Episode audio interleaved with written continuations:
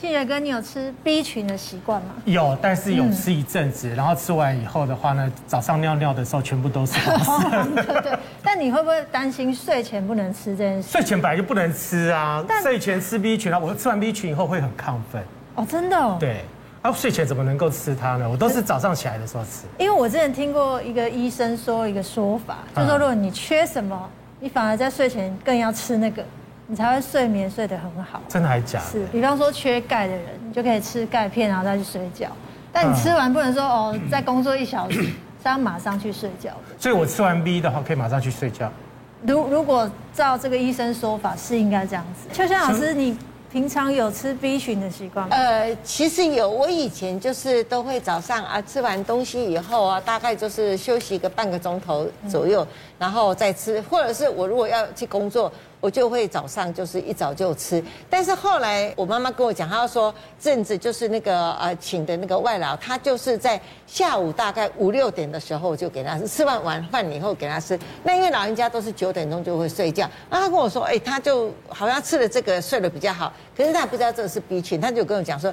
啊，钙吼，你都提这来给我吃，我暗时困较好。那我想说，这个吃的精神会好啊？为什么会这样？后来我就去问了，就是也在做一些 B 群啊，还有钙啦，还有低的这个一个厂商。然后我说，是不是真的吃的 B 群会比较好？所以他跟我讲是对。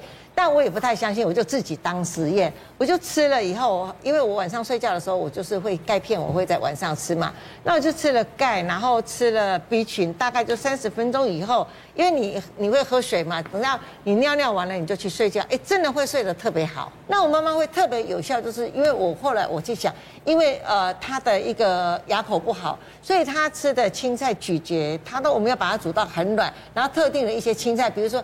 不啊，高丽菜这些就都像伊丽老师讲，就是比较少一些叶绿素的东西，绿色的蔬菜，所以它可能就是哎，它的感觉就很强烈。那因为我平常我就吃很多的青菜，所以我就是我的感觉就是我吃了以后，我赶快去睡觉。可是我如果没有赶快去睡觉，我吃了我在那边看剧的话，哎，你精神就来了。啊，所以就是它可能一下子就是让你的一个稳定神经比较安定一点，你就可以深呼吸就可以睡着了。这样，培训真的是这样子吗？我也有吃吗？我有吃，因为我有一阵子因为工作压力很大，就觉得哎晚上好像比较难睡。那时候就请教一位营养师朋友，他是建议我在睡前吃钙，然后加上 B 群。我那时候听到也是想说，哎，这样不是精神更好吗？他说没有，因为 B 群里面它的 B one 跟 B two，它可以在脑中合成血清素，那可以帮助色氨酸转换成烟碱酸，然后可以达到助眠的一个效果。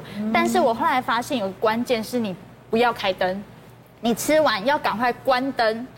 灯光是暗的，然后赶快去睡觉。要秒睡觉。对，因为如果你开灯的话，你反而会越来越亢奋。就像刚刚秋香老师讲的，如果你追剧的话，你反而精神会越越来越好。那 B 群真的很好哦，像它里面刚刚我讲了 B B one 跟 B two，它是可以形成褪黑激素，达到帮助助眠的效果嘛。那还有 B 三，它可以减少你夜间醒来的一个次数。在 B 六的话，它可以消除焦虑，那一样可以达到稳定稳定神经的一个效果。那 B 十二的话，它也可以帮助睡眠。另外呢，如果你常常工作上会觉得哎没有。耐心，好想发脾气，一定不是我们修养不好，一定是缺少 B 群。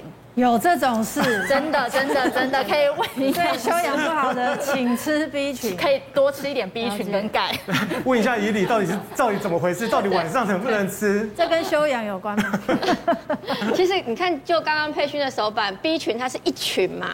那其实哦，它每一个 B one、B two 啊、B 六，它其实都有对应不同的功能呐、啊。嗯、那呃，我们之前确实在建议上面来讲，针对一般民众，我们都会建议在早餐、早餐、早餐的时候，其实早上起来它就可以吃。那、嗯、因为 B 群在，因为它是水溶性的，其实它在我们身体就经过肝脏、肾脏就代谢出去，所以它只要有饮水进来，它很快就会代谢掉。所以大概平均年轻人大概最最慢两个小时，老人家大概三个小时，其实就会都代谢掉。了啦，哈，所以呃，一般人讲想说，那现在为什么有一有一群人像晚上吃？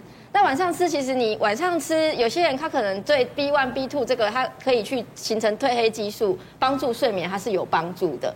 那我的建议是这样子啊，我们临床上都是还是建议在白天吃。可是如果有的人他可能晚上吃完，他睡眠时他睡眠品质好，那我们也不反对啊，因为毕竟它就是水溶性，它在身体里面，你只要适量吃，它不至于产生太多的。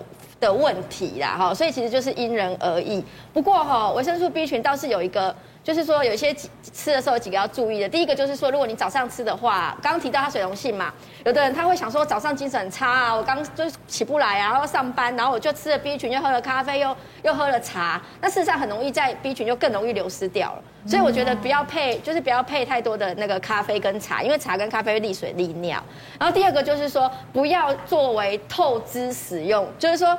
你不要那种很累很累的，有没有？你才想说啊，我来补一个 B 群这样子，因为你已经疲劳，其实你身体就应该要做适当的调整、休息或是饮食改变，而不是靠 B 群。因为之前英国有一个新闻呐，就是说有一个二十一岁的这个男大生，他呢连续四个月体重一直下来，然后伴随着一些状况，包括可能他有一些痉挛啊、心悸，甚至于严重的偏头痛的问题。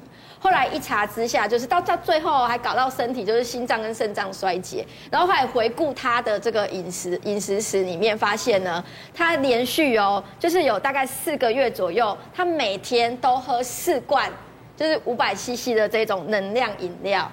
那能量饮料里面呢，它相对它有 B 群嘛，然后也有咖啡因嘛。那现在很多就是 B 群它。价钱比较昂贵，所以有些人他可能咖啡因的量就会比较增加的比较多一点。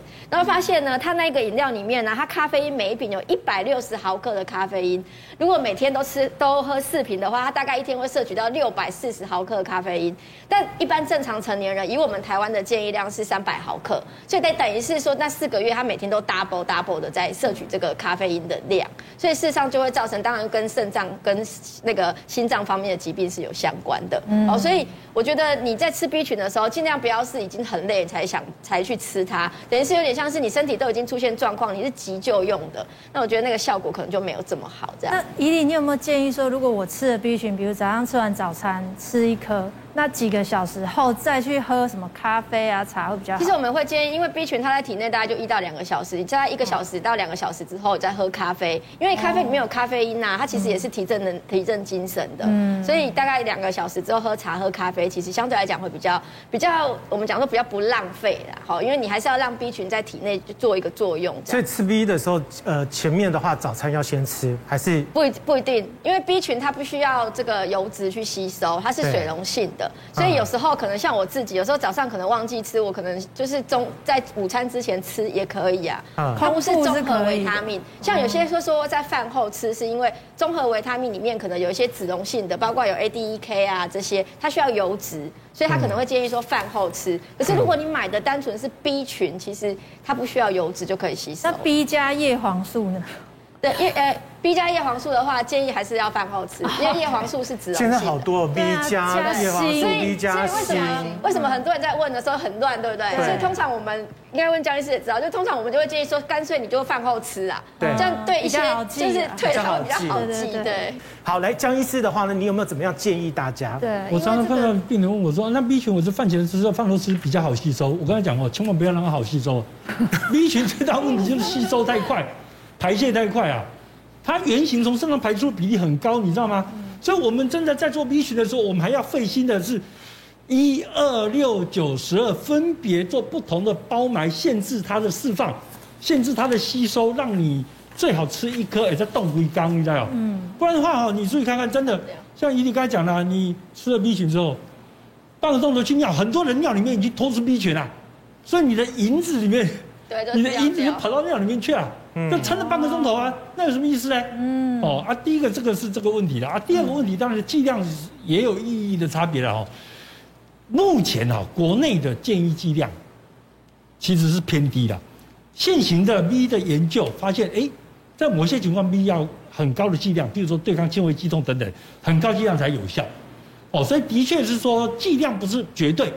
可是剂量在某一些状况是需要的量，有时候甚至是建议剂量二十几倍哦。嗯，哦，所以现在这个维他命 B 这一块，因为发展蓬勃的很多，所以剂量的部分学界现在已经有不同原来那种让你活下来的看法，他甚至还要求它达到某一些效果或功能，所以他要求的剂量可能就会比较高。不过最重要的其实是不要让它太快吸收、太快排泄了。哎，做缓释剂型可能是比较好的剂型。什么什么型啊？缓释。它慢慢释放，哦，哎啊有最高它那是标签上面会是特别写，对，有些人会写什么缓释啊等等的。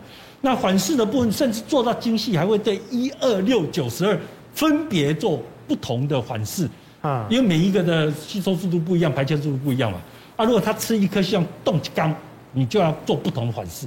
我现在疫情当中的话呢，你有没有在做保养？有哎，我因为疫情，我本来不吃什么保健品的。啊，因为疫情就想说，我要健康，我才能照顾我的孩子，所以我就开始补充 B 呀，什么 C 呀，然后。什么锌啊？锌。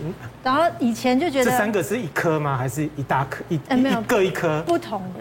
不同的。然后，所以你知道吗？很多人吃，还有钙，你知道很多人吃早餐的时候呢，一摊开来那个保健品的话，吓死人了。对对对。六七样了哈。哎，这这样子到底对还是不对？而且这个保存方法很重要，因为有我们大概嗯比较好的 sense 都知道放在阴凉处。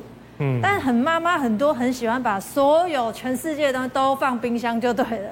任何保健食品，他也把它放冰箱。不然你放哪里？我也是全部都把它放冰箱。阴凉处可以吧？佩勋，你有什么好的保存方式？其实呢，它保存方法有很多种，还是要依它瓶身的标识，因为每定状或是剂型或是液态，其实都不太一样。不过呢，这边还是要提醒大家，如果你的保健食品吃到了变质的，你可能会吃到了细菌、霉菌，那甚至会有毒素或是过氧化物，反而反而是伤身的。那有几个方法可以教大家哦，你。要第一个，你的保健品要避免在高温、跟潮湿、跟日晒的地方。也就是说，很多妈妈觉得她的厨房就是她的财库，对不对？保健品全部都放在那边，哎，其实这是很有问题的，因为它高温的环境会让保健食品很容易变质。所以呢，比较好的地方，第一个一定要摆在明显处，摆在明显处你才会记得吃。再来阴凉处、干燥处呢，比如说，如果你有厨房的中岛，或是你饮水机旁边。好，或者是你在书桌上，你看到就会想起来要吃，这个是会是比较好的摆放的地方。再来呢，有一个开封之后呢，里面的棉花、塑胶纸、干燥包要丢掉哦，因为它很容易吸收水汽。啊，真的吗？我塑胶都还是放在上面。要丢掉。那但是要保留是什么？是塑胶盒、塑胶盖上面的垫片要保留，因为它才能维持它完整的密封度。再来，不要随意放冰箱，因为它会有水汽，然后。